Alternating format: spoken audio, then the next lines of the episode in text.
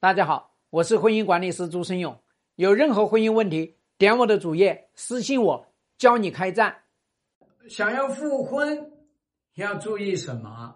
想要复婚，第一个重大的事情就是你要去确认这段婚离的目的是干嘛。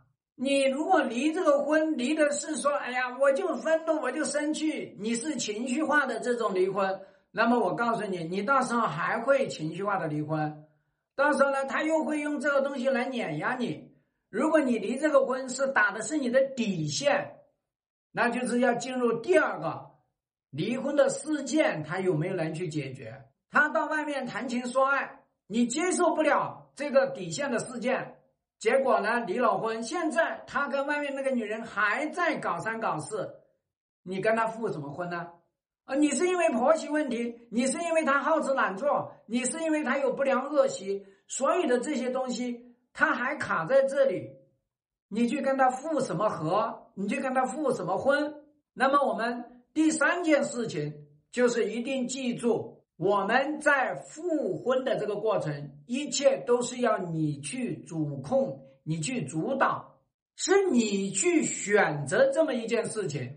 然后呢，是你去布置各种任务，让他去完成，这就是主动、主控、主导布局。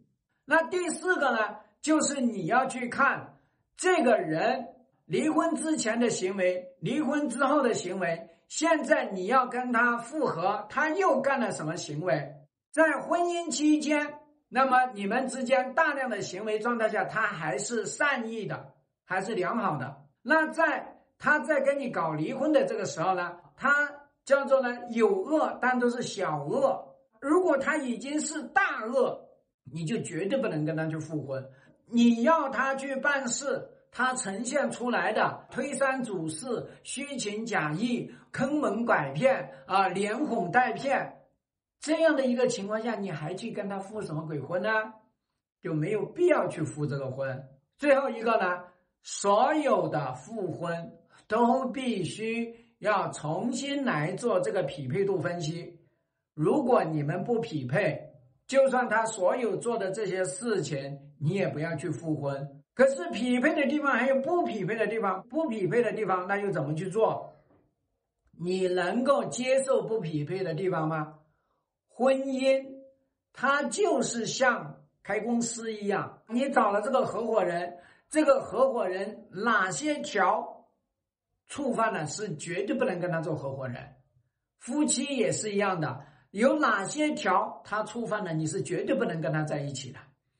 是说你你的需求，所以大家一定要记住，你去复婚一定要牢记完成这五大事件。没有完成这五大事件，千万不要去复婚。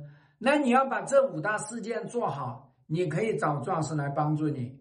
希望对你的婚姻有所帮助。更多婚姻细节，私信我。要开战，请行动。